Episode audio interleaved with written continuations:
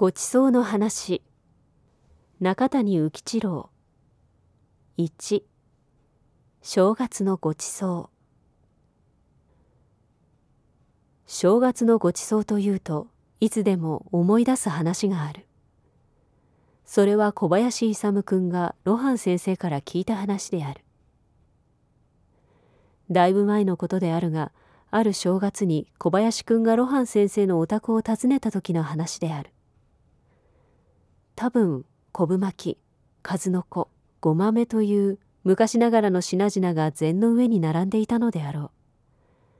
それをつまみながら例によって無遠慮な男のことであるから。正月のごちそうといえばどうしてこうまずいものばかりなんでしょうね。と聞いたというのである。そしたら先生が「そうじゃないよ。これが昔はごちそうだったんだよ」と言われたそうである。この話を聞いてすぐ頭に浮かんだのは私たちが子供時代に食べていた食い物のことである。北陸の片田舎のことであるから普段は随分貧しいものを食っていた。それで黒い昆布巻き黄色いカツノコ紅を塗ったはんぺん輪切りにしたみかんなどが重箱の中にいっぱい並んでいるのはいかにもきれいであった。母がその重箱を持ってきて皆の前で蓋を取った途端に「ああきれいだな」と子供心に思ったことを今頃になって思い出した。正月の料理はあれでなかなかよくできているので昆布には要素とカリウムがありごまめにはカルシウムとリンがある。みかんはビタミン C の補給源ではんぺんは魚肉タンパク質の良質の保存食品である。などとこの頃よく言われる。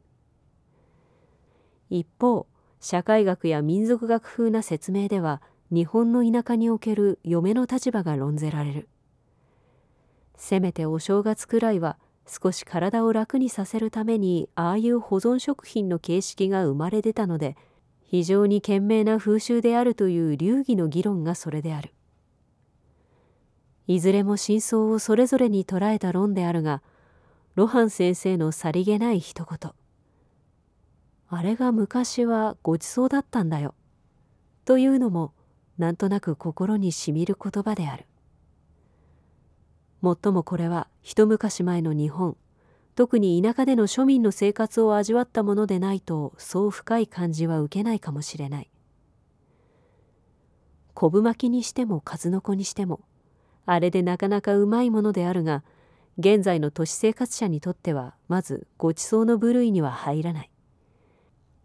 何といっても生きた伊勢エビの刺身鯛の牛をうなぎのかば焼きなどというものと比べては一段下に置かれても仕方がない。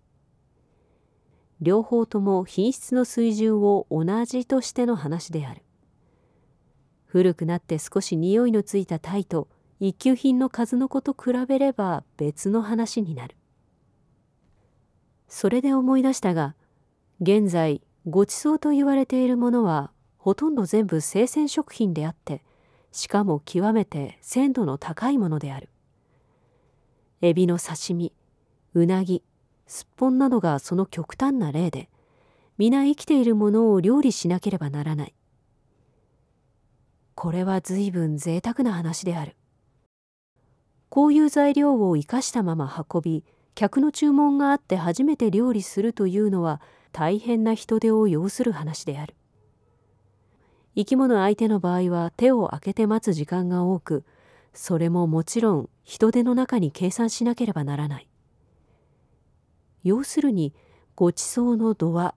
それに要する人手の量に比例するものらしい。昔の正月のごちそうは材料は保存食品であったが料理に少しばかり手をかけた。それでごちそうであったわけであるが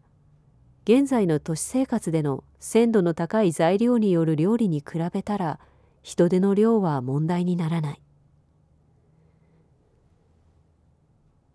アメリカの食い物がまずいという話はもう今では誰でも知っている。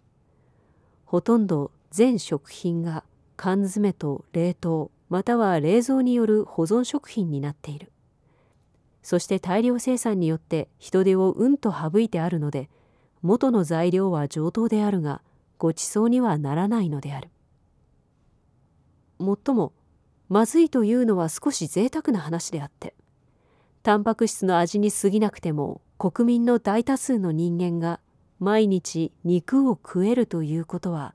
良いことである。